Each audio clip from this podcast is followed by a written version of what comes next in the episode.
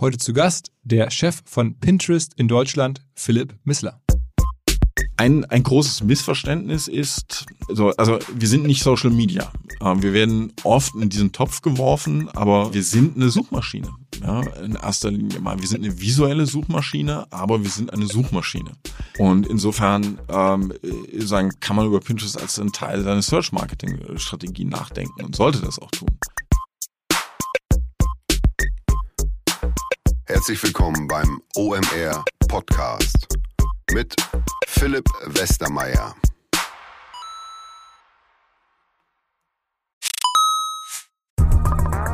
Weil die Kolleginnen und Kollegen von Instafo, also der Jobplattform für den Tech- und Sales-Bereich, von der ich hier schon häufiger berichtet habe, mittlerweile bei uns doch groß engagiert sind hier im Podcast. Ihr hört immer wieder hoffentlich von Instafo. Deswegen habe ich die Kollegen vor kurzem mal selber persönlich kennengelernt und war wirklich sehr angetan. Sie haben mir dazu erzählt, es gibt eine neue Finanzierungsrunde in die Firma. 10 Millionen werden da investiert. Das ganze Thema wird also immer relevanter. Daher nochmal hier mit Nachdruck der Hinweis. Wer Menschen sucht im Bereich Tech und Sales, denkt an Instafo. Die haben da scheinbar wirklich eine neue magische Soße gefunden, wo sie über ihre Plattform ein automatisiertes Matchmaking zwischen Arbeitnehmer und Arbeitgeber ermöglichen und das ist im direkten Marktvergleich dreimal effektiver, was die Quote von Bewerbung zu Einstellung angeht. Hilft natürlich auch, dass sie bereits über 100.000 passende Talentprofile auf der Plattform haben und dass man sehr, sehr schnell ins Gespräch kommt. Innerhalb von 48 Stunden bewerben sich die ersten Talente bei den Arbeitgebern oder man kann sogar als Arbeitgeber einer vorselektierten Gruppe an Talenten aktiv eine Nachricht schicken oder sie zum Chatten einladen, um sich noch schneller kennenzulernen und zu prüfen, könnte das passen. Also nicht nur ich und die Geldgeber offensichtlich glauben an Instafo, sondern auch mittlerweile über 1800 Firmen, darunter O2, RTL, HelloFresh, MyPoster, viele, viele weitere.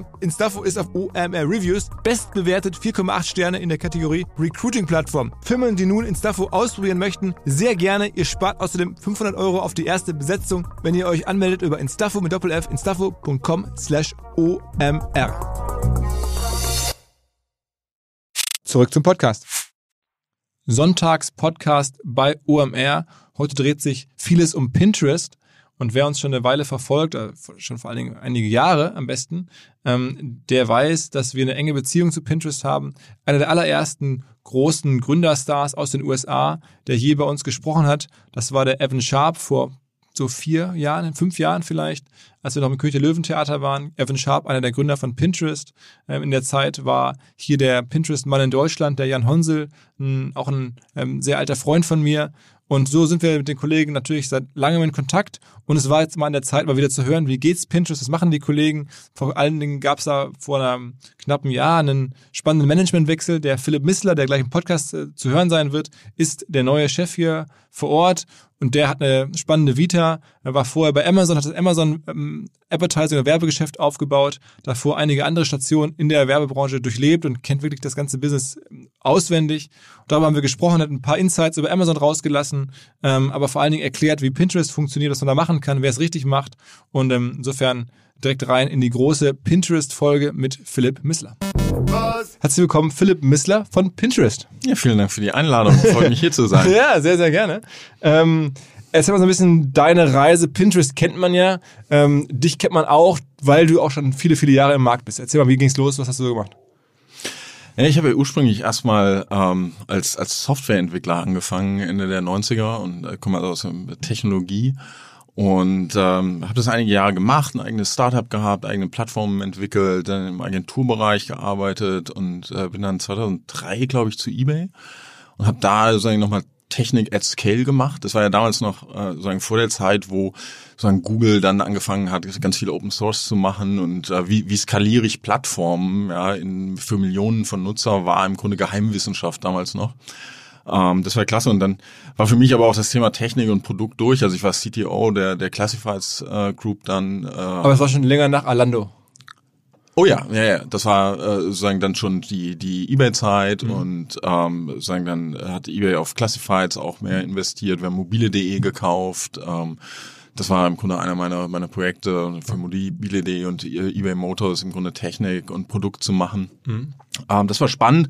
Aber ich hatte irgendwann gemerkt, ähm, äh, Maschinenraum ist klasse, aber die Entscheidungen äh, werden auf einem Sonnendeck getroffen und ähm, wollte ich mal ausprobieren, wie das so ist. Ähm, und bin dann von von eBay zur Deutschen Telekom gewechselt war im Grunde der Deal, äh, dass ich erstmal ein, ähm, ein Jahr lang Portfolio mache und habe dann sagen das ganze Beteiligungsportfolio äh, strukturiert, gemanagt, äh, damals noch mit Scout-Gruppe und äh, sagen all diesen Dingen, Akquisition, Click and Buy war damals in der Zeit und, und solche Sachen. Ähm, das war spannend, habe ich viel gelernt über M&A und und ähm, Due Diligences, Bilanzen lesen und zerpflücken. Ähm, das das war spannend.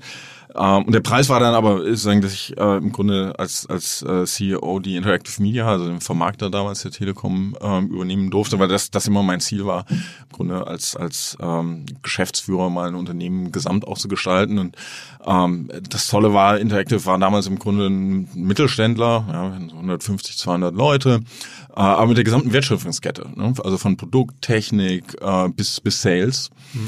Und äh, es war damals so ein bisschen der Dinosaurier der Branche. Und, Haupt, ja. Hauptseite war dann T-Online? Ähm, die Online, das eigene Portfolio, klar, aber sehr viel externe Vermarktung auch, also Portfolio-Vermarktung äh, ähm, mit dem Kicker, äh, mit äh, der bunten Cosmo. Ich glaube, auch die, was auch immer groß war, waren die Seiten von den Plattformen. Ne? Es war, gab ja auch ein Anzeigengeschäft auf, dann Immo-Scout und so. Genau, ja. äh, Scout24, Immo-Scout, ja. Autoscout, ähm, äh, sagen, das waren, waren alles Themen da drin, äh, damals alles Telekom-Themen. Aber wie gesagt, auch ein spannendes ähm, äh, Drittportfolio mit solchen Themen wie Kicker. Mhm. Ähm, äh, das bin ich sogar ein bisschen stolz drauf. Äh, das haben wir wirklich geschafft, äh, den, den alten Kicker Olympia Verlag wirklich von, von, von Print auf digital umzubauen, ja, und dem, dem Verlag auch das, das Überleben damit zu ermöglichen. Mhm. Ähm, das war klasse. Und äh, dann habe ich den Verkauf angestoßen noch mit äh, an, an die Ströer, äh, mhm. wo sie heute im Grunde die Interactive aufgegangen ist.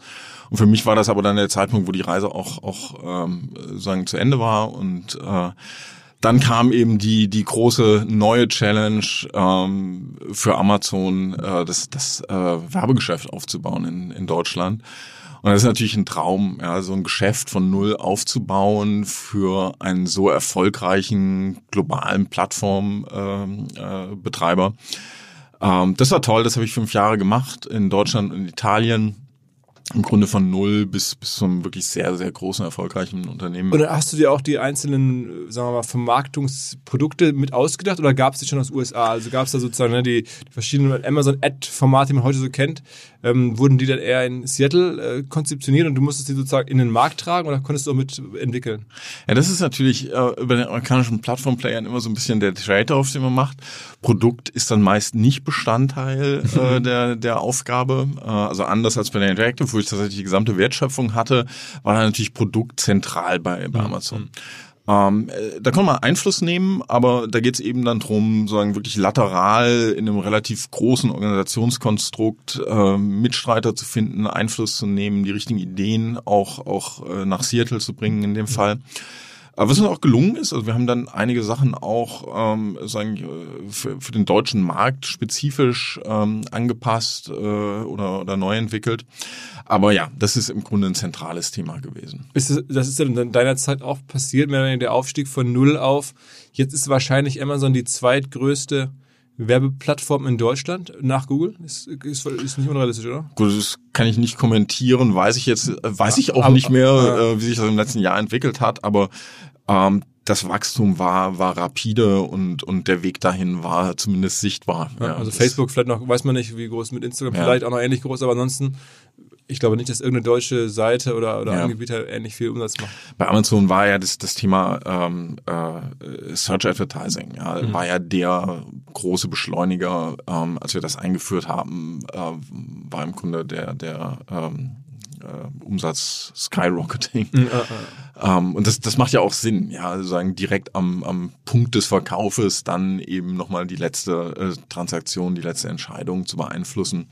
Ähm, das macht Sinn für jeden Werbetreibenden, der, der auf der Plattform verkauft. Wenn man, als ich das so ähm, beobachtet habe, aus der Ferne, dachte ich mir, wenn der Philipp Missler da eines Tages mal rausgeht, das erste, was der macht, der gründet jetzt so eine neue Amazon-Agentur ähm, und macht, hat selber von innen gesehen, weiß, was da für Umsätze auf einmal reinkommen und hat ein hohes Vertrauen bei potenziellen äh, Kunden. Also so eine Amazon-Beratungsagentur, also für den Werbeeinkauf oder die Optimierung, das wäre total naheliegend gewesen. Stattdessen geht er zu Pinterest.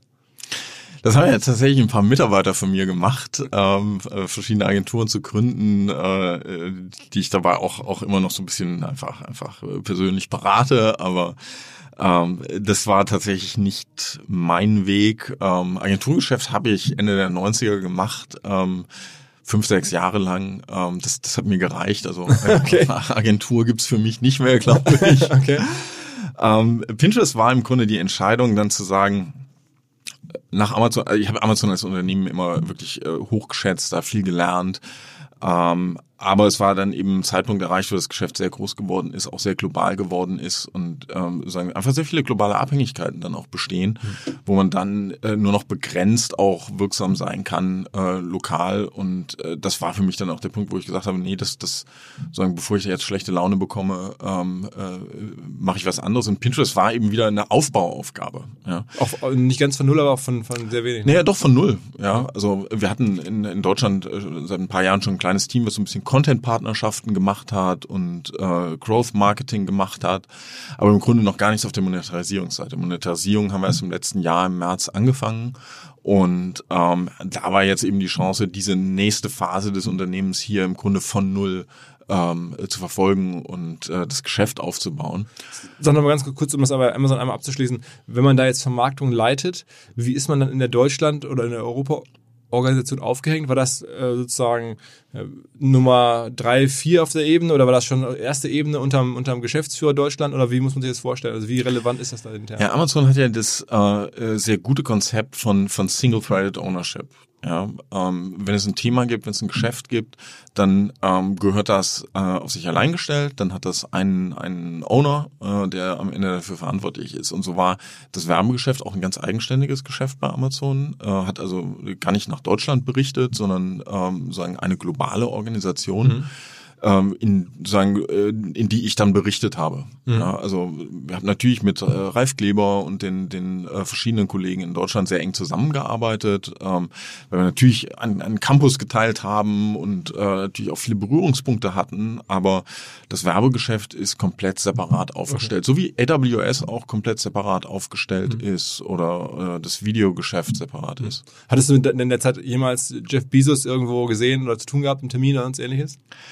Ähm, nicht in Deutschland, in, äh, in den USA gesehen, genau, aber ähm, äh, er war da jetzt nicht, nicht äh, involviert. tief involviert. Nein. Das heißt, der Vordenker äh, von diesen ganzen Amazon-Produkten war dann auch irgendjemand, der von woanders das bei Google gesehen hatte und das dann für Amazon so aufgebaut hat? Ja, eigentlich ein, ähm, also der, der Advertising-Lead bei Amazon ist, ist Paul Kotas, mhm. ähm, Amazon-Veteran, ähm, mhm. einer, einer aus dem ersten Jahr, äh, einer der alten Gefolgsleute von äh, Jeff Bezos. Mhm. Ähm, der dieses Thema ganz früh angefangen hat und äh, sagen in den USA gibt es das ja auch schon schon deutlich länger. Ähm, aber auch da dann natürlich der große Impuls mit Search Advertising. Mhm. Okay. Also das heißt, dann kam der Switch aber zu, zu Pinterest. Ähm, und die haben dich einfach angesprochen nach dem Motto, Mensch, der hat das so oft irgendwo anders bei Null angefangen oder, oder kennt eigentlich alle Facetten. Und dann kam immer der Anruf. Wie muss man sich das vorstellen? Ja, genau. Also äh, ich war im Grunde noch so ein bisschen, noch nicht entschieden und äh, so ein bisschen latent, äh, langsam angefangen, nach was zu schauen. Und dann äh, sprach mich Pinterest an und ähm, witzigerweise, ich habe Pinterest immer schon, äh, schon sehr lange, im Grunde seit Gründung verfolgt ich damals für die Telekom war ich dann ähm, im, im Silicon Valley und, und hatte mit einem Partner von Andresen Horowitz gesprochen und der stellte mir vor, was er gerade macht und äh, unter anderem äh, sein Investment in Pinterest äh, damals. Und äh, der sagte mir, das ist, das ist die Zukunft von Commerce, von E-Commerce. Ja, war damals ein bisschen skeptisch. Das ist eine Bildersuchmaschine, was du mir hier gerade zeigst. Ja. Habe das damals nicht verstanden, aber das hat mich nie so ganz losgelassen, habe das immer verfolgt und ähm, hat natürlich recht. Ja, ähm, natürlich ist es eine Visual Discovery, äh, eine Bildersuchmaschine, aber ähm, die Leute, Menschen, Menschen suchen nach Inspirationen, äh, die am Ende natürlich zu Plänen führen, die sie dann umsetzen wollen. Ja, und insofern ist es natürlich äh, äh, auch die Zukunft von E-Commerce. Mhm. Das heißt, das hast du dann irgendwie, aber zu dem Zeitpunkt, als du angesprochen wurdest, dann schon mehr realisiert gehabt, dass das irgendwie genau, sinnvoll sein könnte? Genau, also das hatte ich mittlerweile dann äh, schon verstanden, dass das interessant sein kann. Äh, Pinterest hatte eben lange Zeit, ähm, sozusagen sich vor allem auch, äh, was, was Monetarisierung betrifft, auf USA fokussiert ähm, und Europa Europa tatsächlich jetzt erst in äh, den letzten zwei Jahren äh, mhm. wirklich ähm, in, in den Fokus genommen. Und insofern war jetzt genau der richtige Zeitpunkt. Mhm. und äh, vor allem sagen, also die Plattform war die richtige ähm, ähm, und äh, die Aufgabe war die richtige. Es war wieder eine Aufbauaufgabe, im Grunde von null anzufangen. Wobei das natürlich nicht ganz so elegant ist vom Produkt her wie bei Amazon, wo man so Search-Ads machen konnte, sondern ihr musstet irgendwie erstmal, glaube ich, oder viel länger probieren, bis ihr eine Vermarktungslösung hattet, ähm, die funktioniert. Während ja bei Amazon haben wir gerade darüber gesprochen, dass total klar war, wenn du da An- Search-Anzeigen, das ist halt wie, weiß ich nicht, der heiße Scheiß, das ist zwingend, äh, dafür Firmen einzubuchen. Ähm, das ist bei Pinterest jetzt nicht unbedingt so. Es ist nicht so abverkaufsorientiert wie bei Amazon. Pinterest hat letztendlich beide Komponenten. Ja, und das, das versteht man im Grunde erst dann, wenn man äh, sich fragt, wie, wie nutzen die Leute das? Ja, die, ähm, nutzt du Pinterest eigentlich? Ab und zu mal, ja, ja. Also ich, hab jetzt, ich bin vor allem im Gucken, also so Inspiration. Ich, ich pinne wenig, ähm, Ja. aber ich gucke mir halt sehr viel an. Was, also, was, in welchen Bereichen zum Beispiel? Also ich habe es schon bei dir gesehen, ich glaube, wir sind uns ähnlich. Ich gucke auch so viel so Interior Design. -Kram. Okay. Also wenn ich jetzt irgendwie Wohnzimmer neu mache, dann gucke ich mir, was könnte man denn für, oder Ja. vor kurzem haben wir uns eine Küche gekauft. Ja, Dann gucken wir mal, was es gibt für Küchen und so. Ne? Also in der, also wirklich so inspirativ so als Katalog. Was der, was der Kollege da schon gesagt hat, das ist jetzt in dem Fall bei mir nicht so weit auf. Ja, und das ist im Grunde ein typischer Anwendungsfall. Ne? Die Leute gehen ganz offen rein und wollen erstmal Anregungen haben. Ja, also quasi mit der Fragestellung, ich will mein Wohnzimmer neu gestalten. Und ähm, dann will ich, ich brauche Bilder. Ich brauche Bilder, um zu wissen, was ist eigentlich mein Geschmack. Ähm, wenn du selber versuchst, mal zu beschreiben, wie, wie sollte man, ne, was, was ist mein Geschmack für Wohnzimmer, wie sollte denn das aussehen und das aufzuschreiben als Text ist ja höllisch, höllisch wirklich sehr, sehr schwierig. Schwierig, sorry. Ähm, würde mir jedenfalls nicht leicht fallen. Aber wenn du einen Katalog von Bildern durchgehst, Kann man sehr gut sagen, so- so. kannst du sehr schnell sagen, das ist mein Stil, das äh, passt nicht. Und ähm, äh, genauso funktioniert Pinterest. Ja, die Leute kommen äh, mit, einer, mit einer vagen Idee, ich will Ideen für Wohnzimmer. Und ähm, dann fangen sie an, sozusagen Bilder auszuwählen, zu klicken, tiefer reinzugehen. Und ähm, das unterstützen wir dann und äh, sagen, okay, dann hast du eine schöne ähm, Scenery von einem Wohnzimmer, wo du im Grunde alles siehst. Und dann äh, können wir aber über Bilderkennung natürlich sagen, okay, das ist jetzt eine bestimmte Lampe da drin, die du siehst, oder ein bestimmter Sessel. Ja, dann kannst du reinzoomen und sagen, und dann zeigen wir dir genau diese Sessel an, die es dazu gibt. Ja, und dann kannst du da weiter reingehen und gucken. Und am Ende landest du dann gegebenenfalls eben bei einem Produkt, den ein, ein, das ein Retailer bei uns als Katalog eingestellt hat, Otto zum Beispiel. Ja, die laden Millionen von Produkten in ihrem Katalog hoch und am Ende können wir, wenn der Nutzer sozusagen klar ist, ja, was, was sucht er, können wir das Produkt von Otto visuell matchen mit, mit dem, was der Nutzer sucht und es kaufbar machen. Ja, der Kauf findet dann bei Otto statt. Ähm, sagen, dann machen wir dann einen Deep Link auf die auf die Produktdetailseite in unserem Pinterest-Browser, aber faktisch natürlich bei bei Otto und da kann der Nutzer dann einen Kauf abschließen.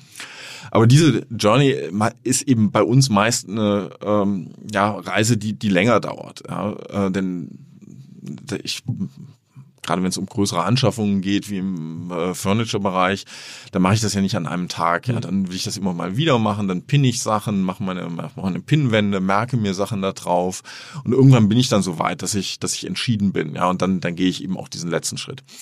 Und ich erzähle das so ausführlich, weil das im Grunde zeigt, dass wir an beiden äh, Seiten des Funnels unterwegs sind. Ja, ganz vorne, wenn es überhaupt darum geht, als Marke präsent zu werden für einen Nutzer. Und ganz unten, wenn es darum geht, tatsächlich den letzten Kauf dann äh, zu beeinflussen. Ähm, und das ist für Marken interessant, weil gerade dieser, dieser erste Teil, wo kann ich denn heute noch Nutzer ganz am Anfang ihrer Reise ähm, ansprechen? Und zwar in, einer, äh, in, einem, in einem Umfeld, wo das nicht störend ist.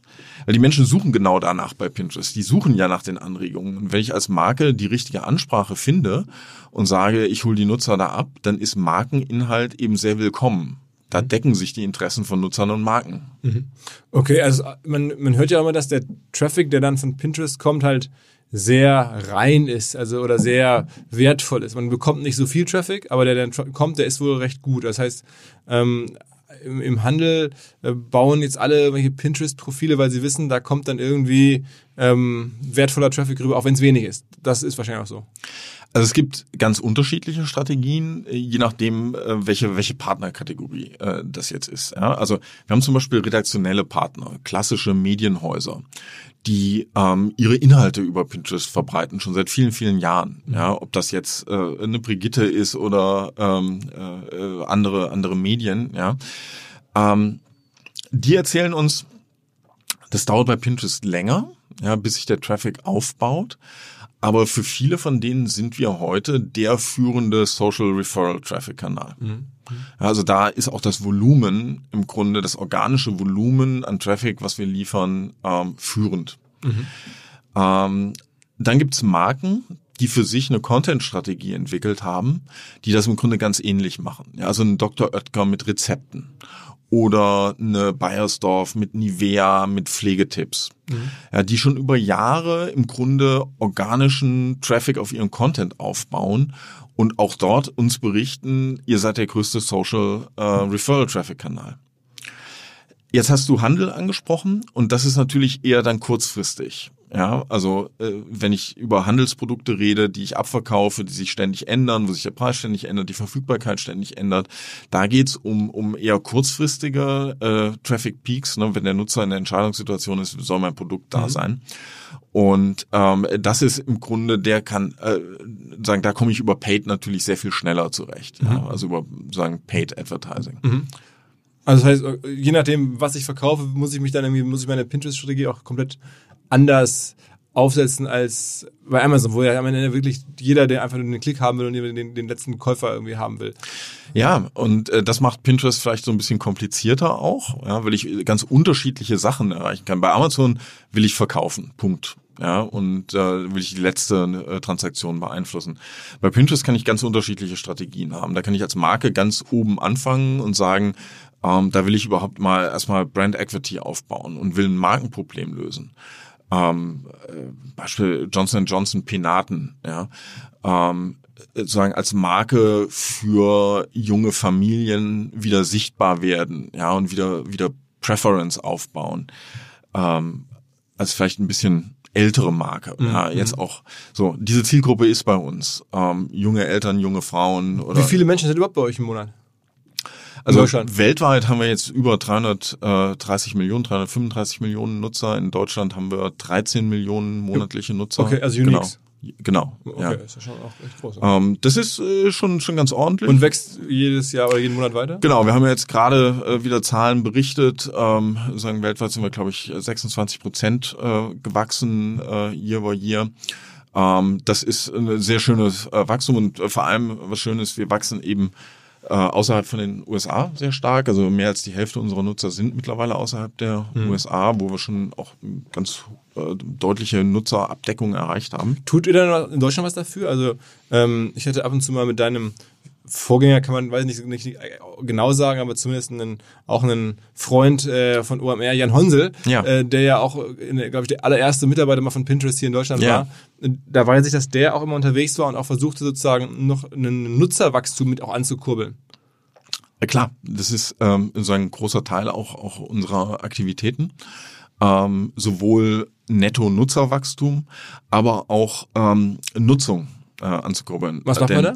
Also, naja, ähm, sagen, eine unserer Herausforderungen beispielsweise ist ähm, äh, sozusagen unser, unser eigener Erfolg ähm, äh, ist äh, zugleich manchmal auch eine Falle. Ja, wir sind ja sehr hoch personalisiert.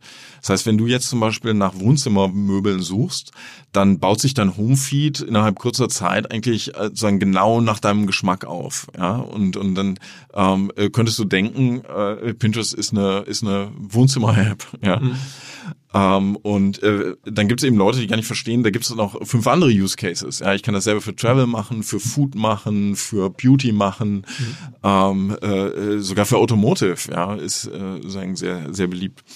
Ähm, so und diese, diese Education zu machen, ja, äh, dass die Leute auch ähm, sehen, es ist für ganz viele Kontexte äh, einsetzbar. Das ist eine, eine der Herausforderungen, die wir jetzt ähm, angehen. Und das, erkl also das erklärt ihr dann auf Events oder das erklärt ihr dann irgendwie? In das erklären wir im Produkt, das erklären wir über klassische Marketingmaßnahmen, äh, über äh, alle Kommunikationskanäle. Also ihr macht doch wirklich richtig äh, Paid Advertising, Plakate, Fernsehen, also was? Ähm, wir tasten uns ran, würde ich sagen. Ja. Ähm, wir haben ja jetzt auch seit einem ähm, guten Jahr zum ersten Mal eine CMO, äh, die Andrea Mallert, äh, auch lange in Deutschland gearbeitet hat. Ähm, die äh, gerade das Thema Consumer Marketing jetzt auch sehr stark angeht. Wir hatten in Q4 einen ersten Test auch in Deutschland, ähm, was jetzt beispielsweise auch Out und, und ähm, Bewegbildkampagne mit eingeschlossen hat. Ähm, das werten wir gerade aus ähm, und äh, werden in Zukunft mit Sicherheit auch stärker klassische Paid Advertising Kanäle spielen. Ja. Was ist mit Google? Also ich stoße auch immer wieder auf Pinterest über Google, wenn ich jetzt nach Küchen Inspiration suche bei Google, dann kommt irgendwann Pinterest. Ist das nicht noch fast effizienter, darüber auch Nutzer zu gewinnen, wenn man da sozusagen am Ende SEO betreibt, wie mhm. jeder andere auch? Absolut, ist auch ein großer Akquisitionskanal für uns. Absolut. Okay. Hinweis auf Findling. Findling ist eine sehr erfolgreiche SEO-Agentur, die bis vor einiger Zeit noch Webstube hieß und mir vor allen Dingen deswegen ins Auge gestochen ist, weil ihre Masterclass beim OMR-Festival ruckzuck ausverkauft war. In Minuten wollten Menschen hören, was die Kollegen von Findling zum Thema SEO zu sagen haben. Ein Grund dafür sicherlich die Referenzen. Findling arbeitet unter anderem für Firmen wie Snox, Ergotopia, Dermanostik oder mein BAföG. Der Fokus ist also, Firmen über Performance SEO beim Wachsen zu helfen. Wer herausfinden möchte, ob sich für ihn auch SEO lohnt oder die Ansätze von Findling vielleicht konkret lohnen, der kann sich eintragen. Es gibt keinen Sales Call, sondern eine kostenlose Beratung unter findling.de slash OMR, also auf der Landingpage eintragen und dann gibt es eine Beratung, wenn es richtig gut läuft, vielleicht von Maurice Marinelli, dem Gründer persönlich.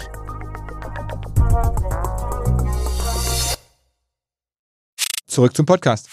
Ja. Gibt es noch andere digitale Kanäle? Schaltet ihr bei Facebook auch Anzeigen oder, oder macht ihr da irgendwelche größeren Sachen? Wir haben auch bei Facebook ein paar Sachen äh, laufen gehabt. Wir haben auch bei Facebook äh, B2B äh, mal ausprobiert, weil wir natürlich ähm, sondern jetzt mit dem Launch des, des Anzeigengeschäftes natürlich mit den großen Marken arbeiten, ja, mit den äh, L'Oreals, den Ottos, den Johnson Johnsons, den Ferreros der Welt, äh, aber natürlich auch äh, mit, mit ganz vielen kleinen Small and Medium Businesses arbeiten, ähm, wo wir dann eben auch gucken, wo, wo spricht man die an, äh, ist Facebook dafür ein guter Kanal beispielsweise. Aber man kann bei euch genauso auktionsbasiert einkaufen, wie man das von anderen amerikanischen Plattformen kennt. Also das Prinzip ist irgendwie, dass wieder man, man bietet auf den Klick.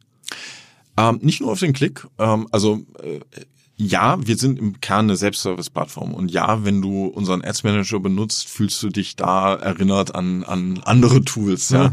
Macht ja auch Sinn. ähm, die, sagen, die haben ja auch äh, Jahrzehnte schon im Grunde äh, an, an ja. Usability entwickelt rund um solche Tools und das muss man ja nicht alles neu erfinden.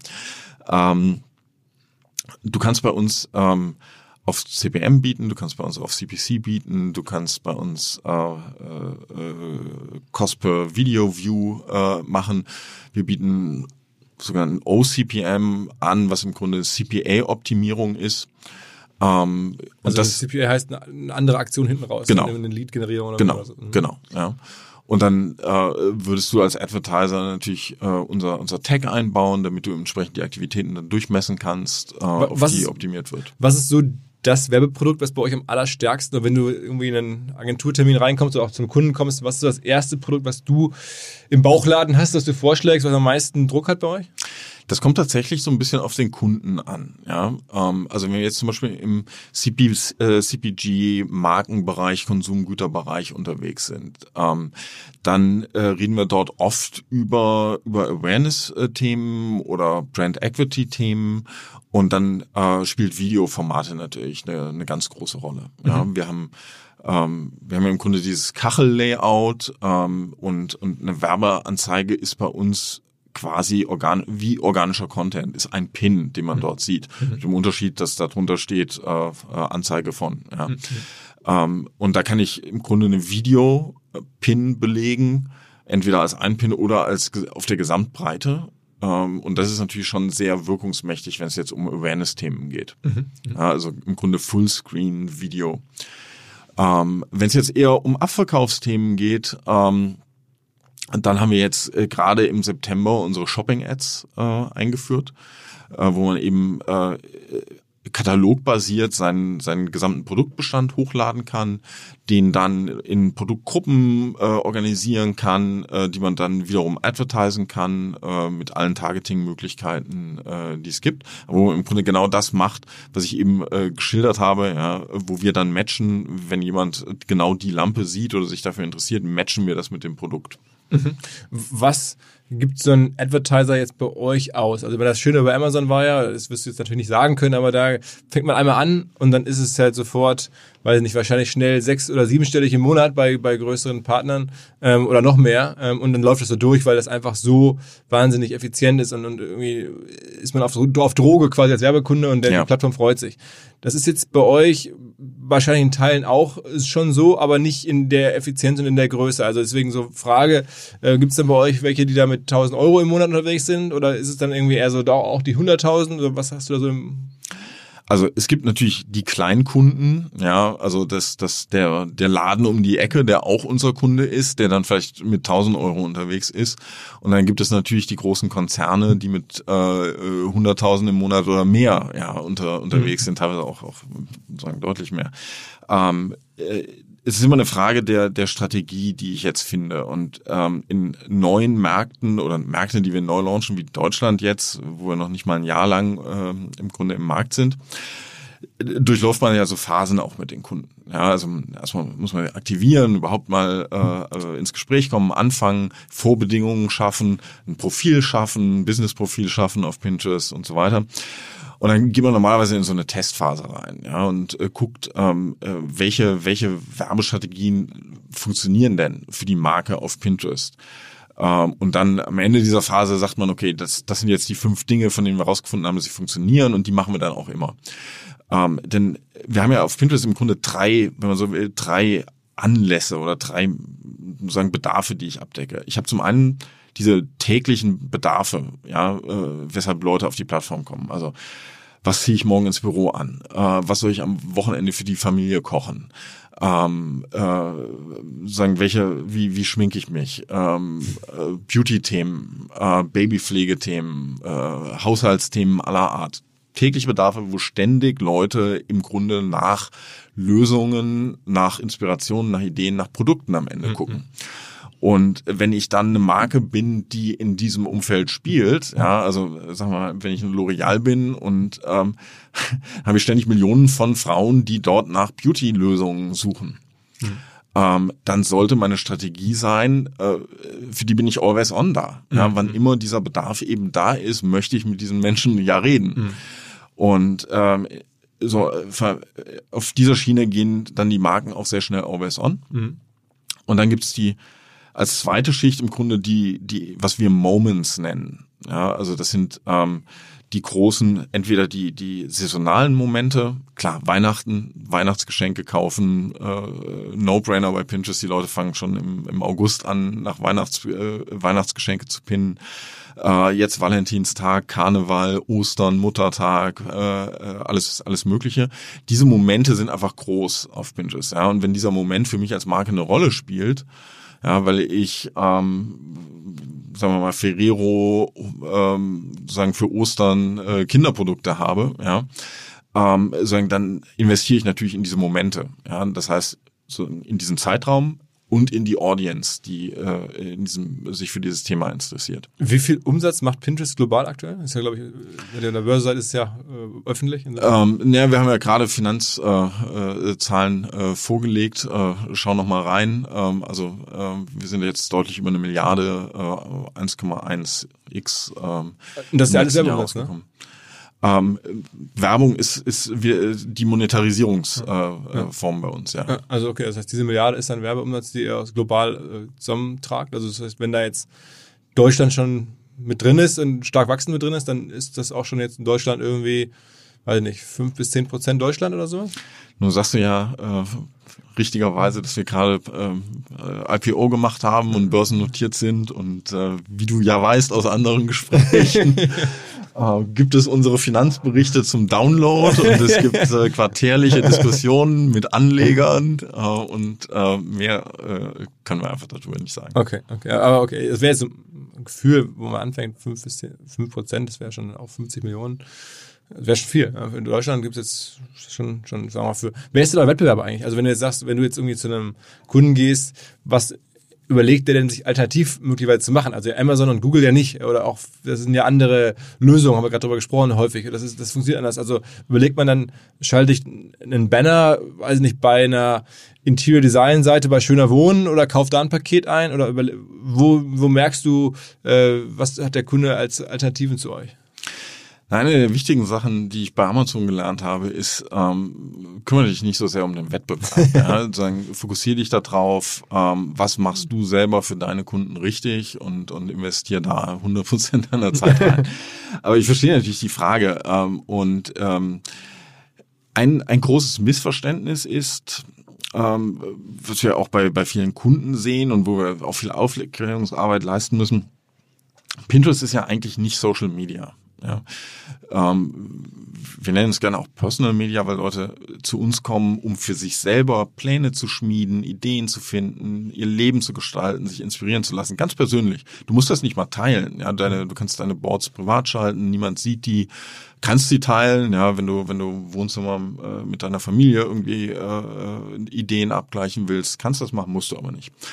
Ähm, so, also wir sind nicht Social Media. Ähm, wir werden oft in diesen Topf geworfen, aber sagen vom ganzen Charakter des Produktes sind wir nicht.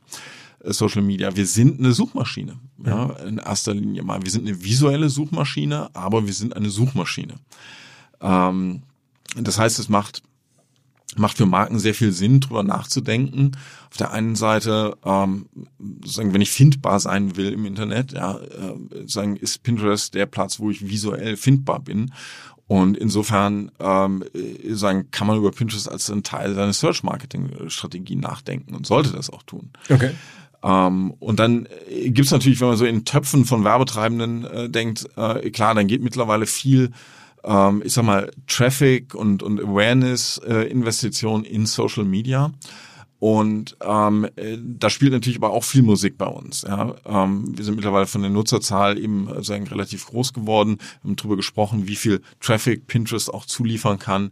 Ähm, und insofern, und das spielen uns viele Advertiser eben auch wieder, sind wir eine sehr willkommene Alternative jetzt auch zu etablierten Social Media Plattformen. Aber nicht, weil wir Social Media sind, sondern weil wir sehr effektiv at scale Traffic liefern können mhm. und Reichweite liefern können.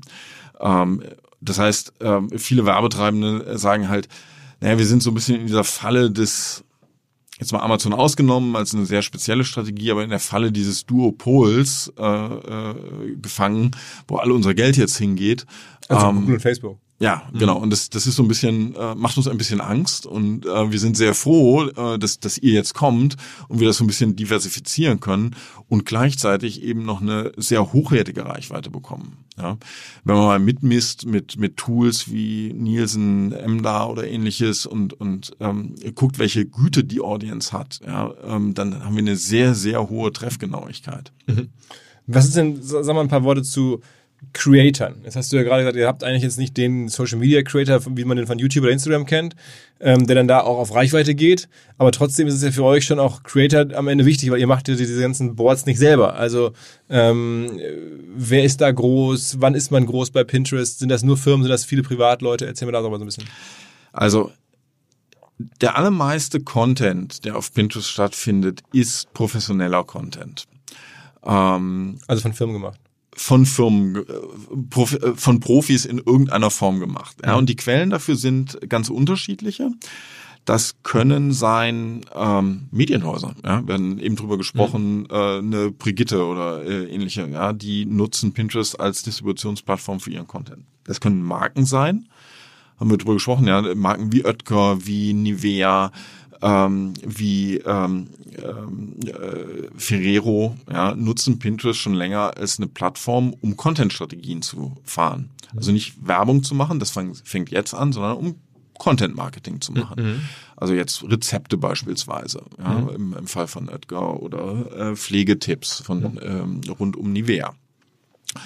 Und dann ist eine dritte Quelle äh, im Grunde das Thema, was du ansprichst, Creator. Mhm. Ähm, das ist unsere Form von Influencern, aber das ist natürlich nicht ähm, äh, das, das äh, wie bei, bei Instagram irgendwie das, das äh, 16-jährige Mädel, das da irgendwie Selfies von sich macht, sondern das sind Leute, die ernsthaft Content machen. Ja, gerade um die Bereiche Food, äh, Fashion, äh, Home Decor, ähm, paar tausend in, in Deutschland alleine, äh, die sich dort spezialisiert haben, die vielleicht klassisch auch mal Blogs gemacht haben und äh, die gute Strategien gefunden haben, um ähm, ihren Content äh, bei, bei Pinterest zu verbreiten. Und was haben die denn für einen Reach da so? Also was haben wir dazu für Einzelpersonen? Was können die da für eine Reichweite aufbauen?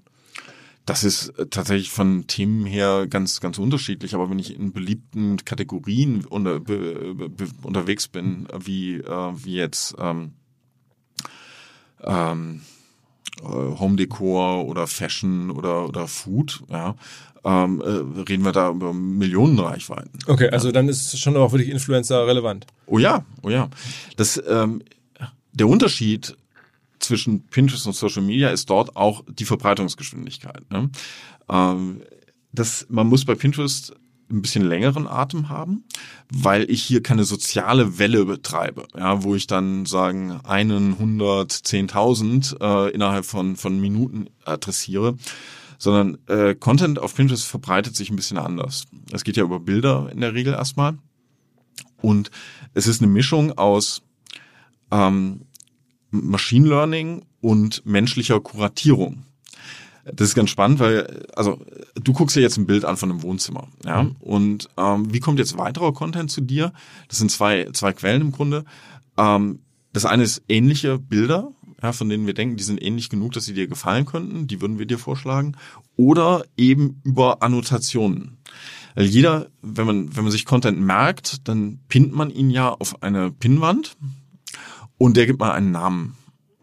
Und dasselbe Sofa oder derselbe Stuhl, der dich interessiert, wird von dir vielleicht unter, was weiß ich, ähm, äh, Vitra Design Klassiker gespeichert, von jemand anders als äh, weißer Stuhl. Lieblingsstuhl. Also. Lieblingsstuhl, Traumwohnzimmer, was auch immer.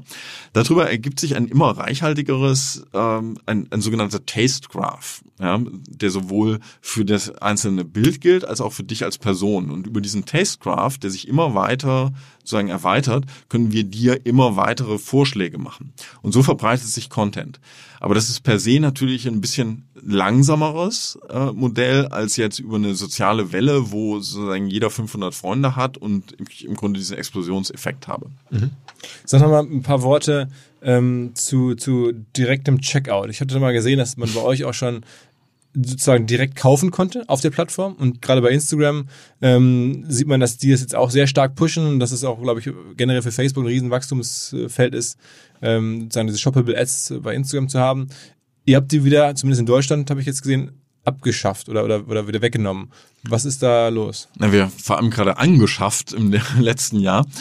Ähm, hätte ja eben schon gesagt, im Grunde war, äh, sagen, ist den Leuten schon ganz früh aufgefallen, dass, dass Pinterest eigentlich ähm, am Ende auch eine E-Commerce-Plattform mhm. ist. Ja? Ähm, weil die Leute, klar, sie kriegen Ideen, Inspirationen, machen Pläne und dann wollen sie am Ende aber auch was kaufen. Ja, und am besten das, was sie gerade gesehen haben.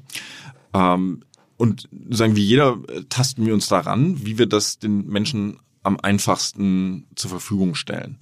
Äh, also wie wir diesen Übergang von Inspiration zu einer Umsetzung hinbekommen. Und da gab es in der Vergangenheit viele Experimente und jetzt haben wir gerade in Deutschland auch unser wirklich skalierbares Produkt gelauncht. Das ist ähm, das Thema Kataloge und Shopping-Ads. Ähm, und die Lösung dort ist eben zu sagen, wir partnern mit Retailern, ja, ermöglichen denen im Grunde ihre Gesamtkataloge bei uns hochzuladen. Wir matchen die. Ähm, die kriegen organisches Matching, die kann man aber auch advertisen, äh, um schnell Skalierung drauf zu bekommen. Und dann auch direkt kaufen und direkt kaufen im Pinterest-Browser, aber der Kauf findet natürlich beim Retailer statt. Mhm. Ähm, in der App läuft das quasi in unserem Frame, wenn man so möchte, mhm. aber in Wahrheit bin ich äh, auf der ähm, Produktdetailseite und im Checkout ist von Otto oder äh, welchem äh, Retailer auch immer. Mhm. Okay. So, das ist das große Thema bei euch jetzt. Das ist, ich glaube, das ist das, was unsere Nutzer fordern. Ja, also sagen, sicherzustellen, dass wir den Übergang schaffen von Ne, ich habe die meine Idee gefunden, meine Inspiration, das will ich jetzt haben Und das kann ich jetzt, da kann ich jetzt klicken, Mhm. ja, dass ich das kaufen will. Und dem Bedürfnis unserer Partner äh, zu sagen, ich sagen, ne, das sollte dann mein Kunde sein und das sollte bei mir stattfinden, damit ich den vielleicht nachher auch abstellen kann und so weiter. Okay, also, aber das ist schon auch das, was, was ihr in Zukunft, wo die Vision hingeht, so wollt ihr sein. Das Ja. ist, das ist der, das ist der Das Weg. haben wir gerade jetzt erst erst gelauncht. Aber es, es gab es doch schon mal vor einer Weile sowas. In, also ich meine, ich hätte das schon mal bei euch gesehen vor längerer Zeit. Also in den USA gibt es das jetzt schon ein bisschen länger. Mhm. Ähm, in Deutschland haben wir es gerade im September letzten Jahres gestartet in Mhm. einer offenen Beta und wir sind noch längst nicht am, am Ende. Also wir äh, fügen jetzt jede Woche neue Kunden hinzu, also neue Partner hinzu. Die das machen können sozusagen. Äh, Genau. Otto war einer unserer Launchpartner ähm, und äh, sozusagen jetzt kommen jede Woche neue Partner dazu. Ähm, Pinterest ist jetzt 15 Milliarden wert, kann man auch nachgucken, habe ich gerade vorhin mal nachgeguckt, an der Börse. Ähm, dein vorheriger Arbeitgeber, weiß ich nicht, äh, ein Vielfaches, äh, Hundertfaches. Ähm, ist das, sagen wir mal, noch so, dass du mit den Gründern selber Kontakt hast dort? Also, dass du da irgendwie sehr eng äh, im Führungsteam mit allen sprichst? Ist das, wie, wie fühlt sich das an? Also vom, vom ganzen Unternehmen her? Ja, das war dann auch einer der Gründe, ich hatte ja vorhin angedeutet, ähm, Amazon ist ein tolles Unternehmen, aber ähm, sagen am Ende auch eine riesige globale Operation, in der sagen der persönliche Impact, den man haben kann, dann einfach auch irgendwo limitiert ist. Ja, und das war einer der Gründe, warum ich gesagt habe, das war eine tolle Zeit, aber äh, ich hätte gerne auch jetzt äh, nochmal eine andere Challenge und nach 20 Jahren unterschiedlichsten Unternehmen jetzt nochmal alle Erfahrungen herzunehmen und zu sagen, ich gehe auch nochmal in ein Umfeld, das zumindest hier in Europa mehr Startup ist. Ja, in Amerika natürlich schon größer, aber hier haben wir jetzt die ersten Büros geöffnet. Wie viele Leute hier in Deutschland? Naja, wir haben jetzt ähm, so paar 20. Okay. Ähm, ne, aber so das erste Büro aufzuschließen, äh, alleine reinzugehen, Telefon einzustöpseln und, und zu sagen, what's next, ja, das ist das, das Gefühl, was ich ähm, äh, gerne wieder haben wollte und äh, das konnte ich haben. Und äh, ein ähm, Vorteil ist natürlich auch, dass das Unternehmen insgesamt äh, natürlich kleiner und wendiger ist und unter anderem natürlich auch die, die Gründer greifbarer sind. Klar, ja, ich bin äh, selber natürlich oft auch ähm, in den USA drüben und ähm, sowohl, also unser Headquarter ist ja in äh, San Francisco und dann ist aber ein sehr großer Schwerpunkt jetzt auch in New York. Ähm, und äh, so, wir sind in, in engem Kontakt mit dem mit dem äh, äh, Führungsteam. Äh, ben und Evan waren im letzten Jahr auch mal hier, ähm, was ich ganz toll fand äh, und haben vor allem auch mit Nutzern gesprochen. Ja, also sich mit äh, sagen Nutzern getroffen und Feedback äh, eingeholt zum Produkt. Wie groß ist denn Pinterest mitarbeitermäßig insgesamt? Wie viele Leute arbeiten so Grö- Größenordnung bei euch? Ein paar tausend schon? Ich habe die genaue Zahl jetzt gar nicht also präsent. Größenordnung. Richtung 2000. 2000. ne? Ist Ja. immer noch irgendwie, da, da Überschaubar, ja. kennt man noch die, einige zumindest. Ähm, nicht mehr so, dass man alle kennen würde, aber äh, ja, Aber die müssten dir doch auch eigentlich viele Fragen stellen und sagen, Mensch, du hast jetzt bei Amazon das alles erlebt, äh, auch von den Produkten her, du hast es vorher schon bei anderen Vermarktern äh, gesehen. Äh, bist du da auch in der amerikanischen Produktentwicklung mit involviert, äh, dass du, ich meine, jetzt haben sie ja jemanden wie dich an Bord geholt, wahrscheinlich auch nicht für ganz wenig. Ähm, äh, verlässt man sich ja noch so ein bisschen an der Stelle schon auf dich oder, oder kriegst du trotzdem weiterhin, sagen wir mal, was angeliefert, was du im deutschen Markt dann implementieren musst? Nein, Das war auch ein wichtiger Teil meiner persönlichen Entscheidung. Wir ja auch schon angedeutet bei Amazon, sagen sehr stark zentralisiert und dann tatsächlich äh, ausrollen, äh, Go-to-Market ähm, in den einzelnen Ländern. Und hier haben wir schon eine, eine bessere oder eine andere Balance. Ähm, genauso wie du sagst. Ähm, wir haben zwar natürlich die Entwicklung zentral sitzen, aber wir haben einen viel größeren Einfluss. Es wird viel mehr zugehört, was müssen wir denn jetzt eigentlich in den einzelnen Märkten machen, um erfolgreich zu sein. Ähm, die Wege sind kürzer, ähm, wir können schneller Dinge umsetzen. Das ist der Vorteil von einem Unternehmen in einer, in einer früheren Phase. Äh, Was für Märkte sind denn noch groß als außer USA selber? Gibt es noch andere? Also wenn du da jetzt so, äh, welche Kollegen von dir aus anderen Ländern sind denn noch so da mit relevantem Umsatz unterwegs? Also wir haben erstmal äh, sagen die, die im Moment die Zweiteilung quasi USA und International, ne? also USA und Rest, Rest der Welt. Ähm, und ähm, äh, sehr erfolgreich sind wir ähm, natürlich in anderen englischsprachigen Märkten, weil wir da früher waren. Ja, also Kanada ist, ist äh, funktioniert äh, super. Ähm, aber auch UK ist deutlich früher gelauncht. Äh, UK ist schon auch, auch für Werbung in vor drei, vier Jahren, glaube ich, schon äh, gelauncht. Mhm. Und dann haben wir im Grunde die nächste Welle Europa nachgezogen ähm, mit Südeuropa, also Frankreich, Italien, Spanien. Äh, das macht ein Kollege von mir und ich mache Nordeuropa, also den Dachraum plus Skandinavien ähm, was im Grunde so die neuesten Märkte sind. Okay. Und dann ähm, also es gibt keine Hidden Champions, nicht, dass man irgendwie, manchmal hört man, dass das Türkei mega groß oder Brasilien oder so auf einmal unglaublich groß ist. Das ist bei euch nicht so. Also äh, Kanada ist so ein bisschen international der, mhm. der, äh, der Hidden Champion. Ähm, weil die, die haben natürlich auch so ein bisschen äh, die Chance aus Kanada viel in die USA äh, äh, sozusagen reinzuliefern, kanadische Unternehmen, die den amerikanischen Markt auch auch äh, adressieren, aber ähm, das ist tatsächlich sehr erfolgreich äh, unterwegs. Ähm, wir sind jetzt ähm, sagen von der von den ähm, tatsächlich Managed Markets sind wir ja noch gar nicht so weit verbreitet. Ja, wir haben die Klasse, die ich eben genannt habe, plus Australien, aber wir sind jetzt noch nicht in kleineren Marken, wo man sagen würde, äh, keine Ahnung, in, in, wie du sagst, in der Türkei haben wir jetzt eine ganz besondere Dynamik. Ja, da sind wir noch gar nicht. Fehlt dir das manchmal? Pinterest ist ja so ein, jetzt mal negativ formuliert, auch häufig so die vergessene US-Plattform. Ne? Alle reden jetzt über Twitter, da gibt's auch Jack Dorsey mit allem, was ihn auszeichnet und dann Donald Trump hat einen riesen Account und deswegen ist so Facebook sowieso mit Mark Zuckerberg und allem, was da passiert, Instagram, das gehört mittlerweile, wissen alle gehört dazu. Ähm, Amazon, Jeff, das sind auch sehr, sehr prominente Gründerfiguren. Ähm, bei Pinterest, ihr seid so ein bisschen so die stillen Jungs, die so unter dem Radar, wie gesagt, jetzt, ihr seid jetzt, weiß ich nicht, von der Größe her, ich glaube, Snap ist ähnlich wertvoll zumindest als, als Firma, aber auch da kennt man den Gründer, der ist da mit einem Supermodel verheiratet und das ist irgendwie noch viel mehr in, so in den Medien.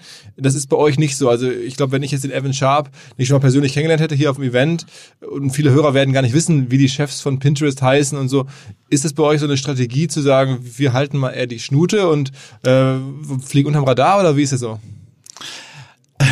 Das ist eine gute Frage. Ähm, und es war für mich persönlich ehrlich gesagt auch ein Grund, ähm, ein weiterer Grund für Pinterest. Ähm, und es hat viel mit den Gründern zu tun. Äh, Pinterest ist einfach ein grundsympathisches Produkt und ein grundsympathisches Unternehmen. Period. Und das hat viel mit den Gründern zu tun. Die, die haben die auch eingestellt. Also das heißt direkt bei denen ja. Vorstellungsgespräche äh, Nee, nee, nee. Äh, also sagen, äh, äh, ich habe in unserer in unserer ähm, COO-Organisation äh, bin ich eingestellt worden von mhm. John Kaplan, unserem globalen Chief Revenue Officer. Okay. Ähm, ähm, aber ich habe die Gründer natürlich dann dann kennengelernt und ähm, die haben das Unternehmen sehr stark geprägt. Äh, es sind eher ein bisschen nachdenklichere Typen, ein bisschen äh, langfristiger denkende Menschen. Und dieses, dieses Mindset haben sie ins Produkt mit reingetragen und ins Unternehmen mit reingetragen. Und ich finde das ähm, jeden Tag tatsächlich äh, sehr, sehr angenehm und ein Teil meiner, meiner Zufriedenheit. Aber muss man nicht auch ein bisschen trommeln, damit man gerade jetzt in eurer Position in die Termine reinkommt, damit du noch mehr im Relevant Set bist von Werbetreibenden, von großen Firmen, dass eine Nivea selbstständig noch mehr vielleicht sagt, ich brauche da jetzt mal eine, eine krasse Präsenz oder dass andere Firmen, die du gerade erwähnt hast oder auch welche, die du nicht erwähnt hast, dass die auf euch äh, treffen? Naja, ähm, sagen, ich trommel ja ein bisschen. Äh, ich sitze ja hier gerade, du hast ja auch ein paar Zuhörer, ja, die, ja, ja. Gott sei Dank, ja. die wir hier gerade ein bisschen betrommeln. Ähm, und ich glaube, es ist uns äh, gerade im letzten Jahr im deutschen äh, Markt ja auch sehr gut gelungen, Aufmerksamkeit äh, bei großen Marken zu erzeugen. Wir haben einen super Start hingelegt, wir haben weit, weit mehr erreicht, was jetzt äh, äh Aktivierung von Werbetreibenden betrifft, äh, äh, Umsätze, Skalierung, als wir uns je vorgenommen haben. Das war ein guter, guter Start und es war auch ein hörbarer Start. Was ich meine ist, und dazu stehen wir, ähm, wir Pinterest soll ein positiver Platz sein im Internet. Ähm, das ist ein Ort für dich, wo du Inspiration findest, wo du Pläne für dein Leben machst. Und wir stehen zu unserer Mission. Ja, wir wollen äh, Menschen die Inspiration geben, sich ein Leben zu erschaffen, das sie, das sie wirklich lieben. Ja, und zwar ganz nach ihrem persönlichen Geschmack. Und dadurch ist Pinterest als Produkt ein bisschen stillerer Ort, ein bisschen langsamerer Ort. Wir wollen auch nicht die Zeit optimieren, die Leute auf der, auf der, auf der App beispielsweise verbringen. Ja, wir wollen, dass sie die Ideen finden, die sie, ähm, äh, die sie lieben. aber wir lieben dann auch die Stories, äh, was passiert, wenn sie das das äh, äh, Telefon weglegen und etwas dann in die Realität umsetzen, ja und äh, keine Ahnung, das Baumhaus gefunden haben, das mit ihren Kindern bauen mhm. und äh, das sind die Stories, die wir lieben und und so so soll die App auch funktionieren. Und das unterscheidet uns von anderen, ja. Ähm, äh, das macht uns manchmal ein bisschen stilleren Ort, ein bisschen nachdenklicheren Ort. Aber ich glaube, das ist ein Megatrend, den wir jetzt auch in der Gesellschaft sehen, dass die Menschen das auch haben wollen. Der Stress von Social Media, das ständige beobachtet werden. Ich muss ständig irgendwas darstellen. Ja, es zeigt sich ja auf Instagram oder, oder Facebook oder sowas oder, oder Snap äh, niemand so, wie er ist. Ja, ähm, weil ich ja unter Beobachtung bin. Ich stelle ja immer nur das dar, was ich sein will, ja, oder was andere von mir sehen sollen. Und habe den ständigen Beurteilungsstress. Ähm, wir sind genau das Gegenteil. Okay. Und das finde ich gut. Könnte es denn passieren, dass am Ende du doch nochmal eine neue Heimat findest, weil wenn man jetzt so guckt, 15 Milliarden Marktwert, das können ja eine Amazon oder auch andere sich nochmal dazu sammeln, rein theoretisch. Naja, wenn man jetzt mal äh, sozusagen Unternehmensentwicklung äh, verfolgt, ähm, dann sagen war ja war ja äh, Pinterest viel von von VC und und mhm. äh, äh, Investoren finanziert.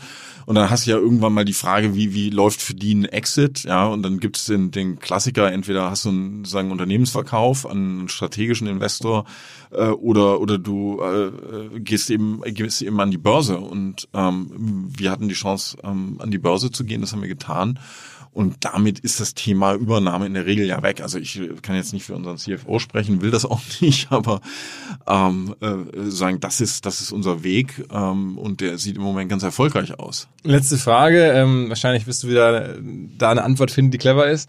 Ähm, denn äh, als du gekommen bist zu Pinterest, da warst du ja noch nicht an der Börse. Das war so ein paar Monate davor, glaube ich. Und dann weiß man so, ne, Leute wie du jetzt, jetzt Top-Karriere im deutschen Werbemarkt gemacht haben oder im, ne, im Mediengeschäft, Marketing-Business, ähm, die muss man auch irgendwie bezahlen. Was hat das für dich für eine Rolle gespielt, dass die Chance auf ein IPO, also sozusagen noch pre-IPO kommen konntest und dann aber wusstest, da kommt bald ein IPO, hat man dich damit besonders locken können? Ähm, natürlich spielt in, in solchen Fällen ein stärkerer unternehmerischer Anreiz auch eine große Rolle. Ja, dass man sagt, also man, man hat in diesen Positionen größeren Einfluss darauf, wie erfolgreich das Unternehmen ist, wie sich das Unternehmen entwickelt. Ähm, und, und wird darauf auch incentiviert. Und hat auch die Möglichkeit, relativ schnell dann auch was wieder liquide machen zu können über den Börsengang, der dann kommt. Ja, also solche Programme sind ja immer dann auf mehrere Jahre ausgelegt, dass sie auch eine, eine Retention-Funktion äh, ähm, haben, ähm, aber äh, am Ende ist das natürlich ein Anreiz, klar. Okay. Was glaubst du, was kann da noch rauskommen? So als, also als Anleger wirst du, also jetzt, du bist jetzt eh Anleger indirekt, ob du willst oder nicht, äh, über dein, über dein Gehalt und über dein Anreizsystem, aber ähm, jetzt äh, glaubst du, dass da jetzt in den nächsten Jahren noch, noch richtig so eine Reise ins Haus steht, wie vielleicht, wie das jetzt bei Facebook und einem anderen gesehen haben? Also auch da weißt du, was die Börsenaufsicht ja, ja. Äh, dazu sagt. Nämlich don't do it. no forward-looking statements. Ähm, ähm, nee, äh, darf ich nicht zu sagen, kann ich nicht zu sagen, will ich nicht zu sagen. Okay, aber wir werden dich jetzt noch ein paar Jahre bei Pinterest erleben. Ja, die Reise hat gerade erst begonnen. Ähm, das ist, ist eine tolle Gestaltungsaufgabe. Ich habe jetzt im ersten Jahr, äh, vor allem erstmal im ersten Quartal, äh, Leute eingestellt wie verrückt, ähm, was ich toll fand tatsächlich ganz tolle Leute auch bekommen, auch von den großen etablierten, von Google, Facebook, Amazon. Das ist natürlich für viele sind das die New Corporates, ja. Das ist so ein bisschen, also heute bei Google ist wie früher beim Daimler, ja. okay. Kannst du dein Leben lang bleiben, ist auch super bequem, kannst nicht viel falsch machen, kannst auch nicht viel richtig machen, ehrlich gesagt. Ähm, also du kannst das Ding nicht kaputt machen, du kannst es nicht erfolgreich machen ähm, und, und kannst da mitlaufen. Und viele Leute wollen halt mehr, ja. Und bei uns kannst du halt gestalten. Und ähm, kannst einer der ersten sein, die hier was machen und jeden Tag definieren, wie wir hier in den Markt gehen und wie erfolgreich wir sind. Und das suchen viele Leute. Also deswegen war Hiring wichtig, ähm, sagen, haben sagen unsere Ziele erreicht oder übererfüllt, viele, viele Werbetreibende äh, gefunden. Und aber das ist erst der Anfang der Reise. Okay. Also wer die Reise erleben will, du hast mir gerade im Vorgespräch erzählt und ich habe es wirklich nicht jetzt abgefragt gehabt. Ihr seid ähm, bei OMR auch im Mai mit dabei, also bei Pinterest vorbeigehen, reinhören, da sind sicherlich Kollegen ansprechbar oder in, in, in verschiedenen Formaten auch, ne, kann man, kann man lernen und Ähm, mal schauen, was man da möglicherweise mal ausprobieren kann, was da für Produkte gibt äh, oder für Jobs am Ende. Ähm, vielen Dank, dass du gekommen bist. Danke für die Zeit. Danke. Und dann, ne, wir beobachten natürlich weiter. Sehen uns im Mai und bis die Tage. Ciao, Vielen ciao. Dank. Tschüss. Im jetzt kommenden Hinweis mal nicht AdTech oder B2B Softwarelösung, sondern mein Kollege Max, der sich mit Gin auskennt und alle unter 18 jetzt bitte weghören, mir berichten wird, warum er Monkey 47 so besonders findet. Max. Ja, Philipp, es steckt direkt im Namen. Das sind die 47 Botanicals, die dem Ganzen einen einzigartigen Geschmack verleihen. Das sind zum Beispiel die Preiselbeeren aus dem Schwarzwald, die ihm auch eine ganz besondere Note geben. Aha. Und was hast du da mitgebracht? Meinen Favoriten, den Monkey 47 Tonic. Super einfach, ein paar Eiswürfel, etwas Monkey 47, das Ganze aufgefüllt mit Tonic Water und einer Grapefruit-Zeste obendrauf. Fertig ist der erfrischende Drink. Okay, äh, und das schmeckt dann? Auf jeden Fall. Beim ersten Schluck spürst du direkt die Wacholdernote, frische Zitrusnoten und eine leichte Pfefferschärfe. Für mich ist es genau die Balance dieser Aromen, die den Gin ausmachen. Und gibt es noch was über Monkey 47 als Brand zu sagen? Ich meine, du siehst es ja schon am Apotheker-Design der Flasche. Die Brand ist mit super viel Liebe gestaltet. Vom Etikett bis hin zur Website, die aussieht wie eine alte Zeitung. Da wundert es mich ehrlich gesagt auch nicht, dass Monkey 47 bereits zum achten Mal in Folge als Top Trending Gin Brand ausgezeichnet wurde. Also an alle, probiert Monkey 47 gerne aus, überzeugt euch selber von seiner Qualität, dass das hier, was der Max berichtet, wahr ist. Ich wiederhole nochmal, Monkey 47, Monkey 47 zum Mitschreiben in Bar oder Supermarkt demnächst mal ausprobieren.